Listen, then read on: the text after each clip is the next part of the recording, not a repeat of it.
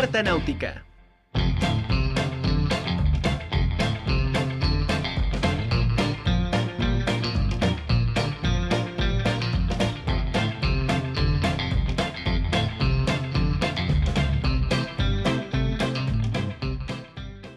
Continuamos en la conjura de los necios y hoy es viernes. Hoy es viernes de carta náutica con nuestro querido Javier Pimentel. Y bueno, el tema de hoy es el álbum de la banda de glam metal Motley Crue. 1994. Javier, ¿cómo estás? Me da mucho gusto saludarte como siempre. Hola, ¿qué tal? ¿Qué tal, Anamí? Buenas tardes. Un saludo como cada viernes desde la Ciudad de México, en esta muy calurosa y divertida y ajetreada Ciudad de México. ¿Cómo están ustedes por allá, Nami? Bien, muy contentos aquí en la, en la Ficomix. Y bueno, no sabes qué cantidad de personajes y de cosas está increíble aquí. Y bueno, aquí en esta, bueno, aquí llovió, pero ya salió el sol, entonces está como medio loco el clima, pero muy contentos.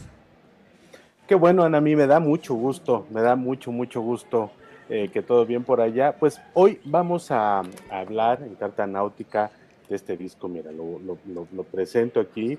Es el álbum Motley Crue, eh, un disco de 1994, em, del que hemos mencionado en algunos momentos eh, la, presencia de John Corabi. Hace algún tiempo en Carta Náutica comentamos este otro disco, que es un, un álbum en realidad pues muy reciente, es un álbum en vivo eh, que grabó John Corabi, quien está a cargo de las vocales, a cargo de las voces en este disco de Motley Crue, eh, con todas las canciones en vivo de este álbum de 1994, Anami.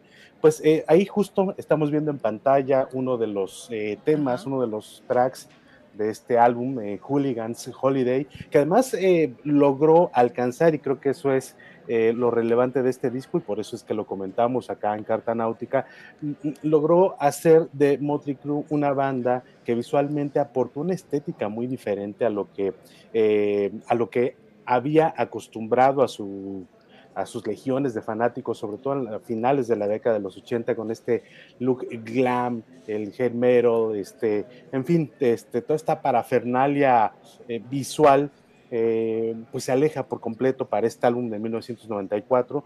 Alcanzan una estética visual muy interesante, por ejemplo, en este video pues se retoman elementos de la cultura pop, este, la naranja mecánica y está presente parte de la iconografía de la naranja mecánica, pero también Anami 1994, eh, marzo de 1994, es el mes en el que se lanza este disco de Motley Crue, el primero y único que hicieron con John Corabi, a quien estamos viendo ahí eh, en las voces. Eh, vale destacar muchísimo la importancia que este álbum tiene en términos musicales. Motley Crue había sido hasta ese momento una banda exitosísima, se, se habían separado no sin, no sin algún berrinche, no sin algún eco mediático de su vocalista Vince Neil.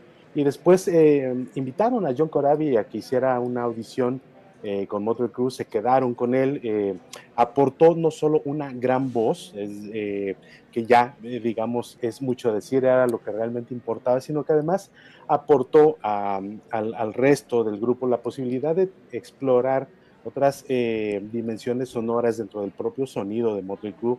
Eh, John Corabi es no solo un excelente cantante, también es un gran compositor, un muy buen guitarrista. Entonces todas estas posibilidades se aprovecharon para el lanzamiento de este álbum de 1994, eh, con un look pues ya este, mucho más arraigado, mucho más...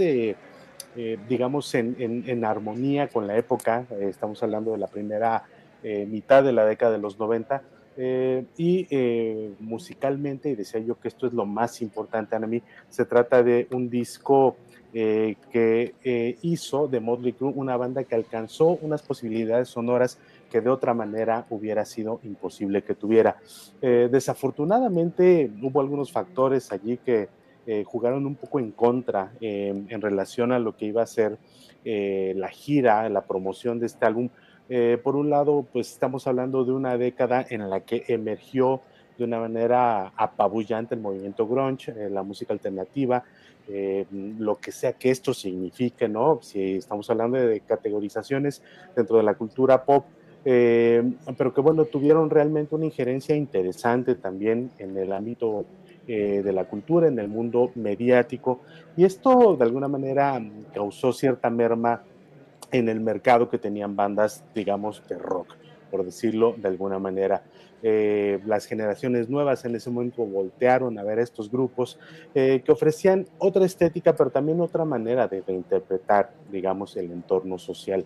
Eh, ese es uno de los contextos en los que está inscrito este álbum de 1994, producido por Bob Rock. es que es una dentro de la industria musical y dentro de la industria del rock uno de los grandes nombres él había producido también eh, cinco años antes eh, su álbum Doctor Feelgood, que es hasta el día de hoy, pues probablemente la placa más exitosa de Motley Crue. Eh, y Bob Rock venía pues de una, como productor, venía de una carrera impresionante de producciones que habían sido súper exitosas en 1990. Él produjo el álbum negro de Metallica. Es decir, es uno de los grandes nombres dentro de la industria eh, que produjo también este Motley Crue de 1994. Y eh, las posibilidades sonoras, decía yo, que alcanzó este disco, nunca más se volvieron a tener el Motley Crue. Es temas como Hooligans Holiday, del que ya veíamos un fragmento hace un momento, Misunderstood, eh, una pieza acústica que después alcanza un momento, un crescendo muy interesante, este, musical, este, con incorporación de todos los instrumentos, canciones realmente muy potentes, muy bien eh, estructuradas y también con eh, alguna lírica que va más allá, digamos, de los tópicos a que habitualmente nos tiene acostumbrados al rock and roll. Aquí hay algunas piezas que intentan introspección, que intentan también eh, hacer una crítica, digamos, a la, desde el punto de vista de una banda de rock súper exitosa a ese entorno, a ese mundo circundante. Y eso es lo que puede ser muy interesante cuando se habla de estos discos que no solo se alejan, digamos, de alguna imagen, dejan de eh, ejercer un, rol para finalmente establecer un concepto y hablar de aquello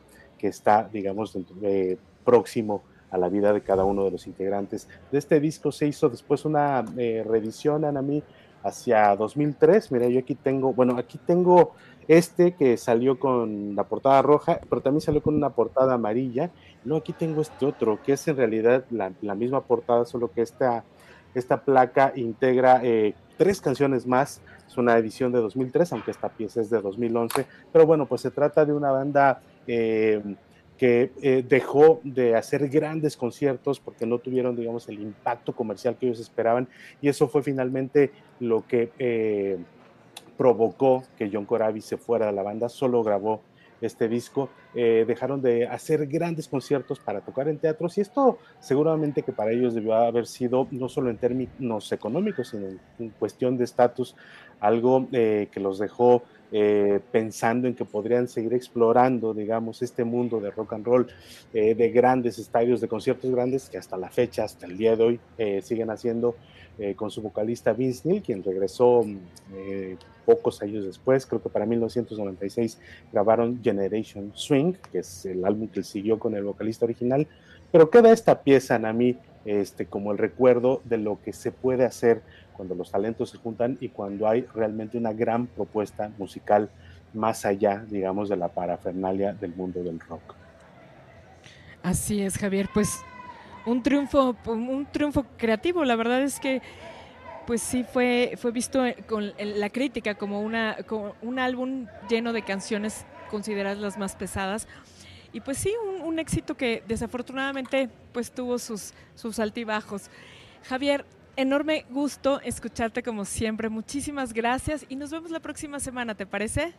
Muchísimas gracias, Anami. Un gusto también saludarte. Un abrazo hasta Puebla. Vida viendo, salud no faltando. Aquí nos vemos, nos escuchamos la siguiente.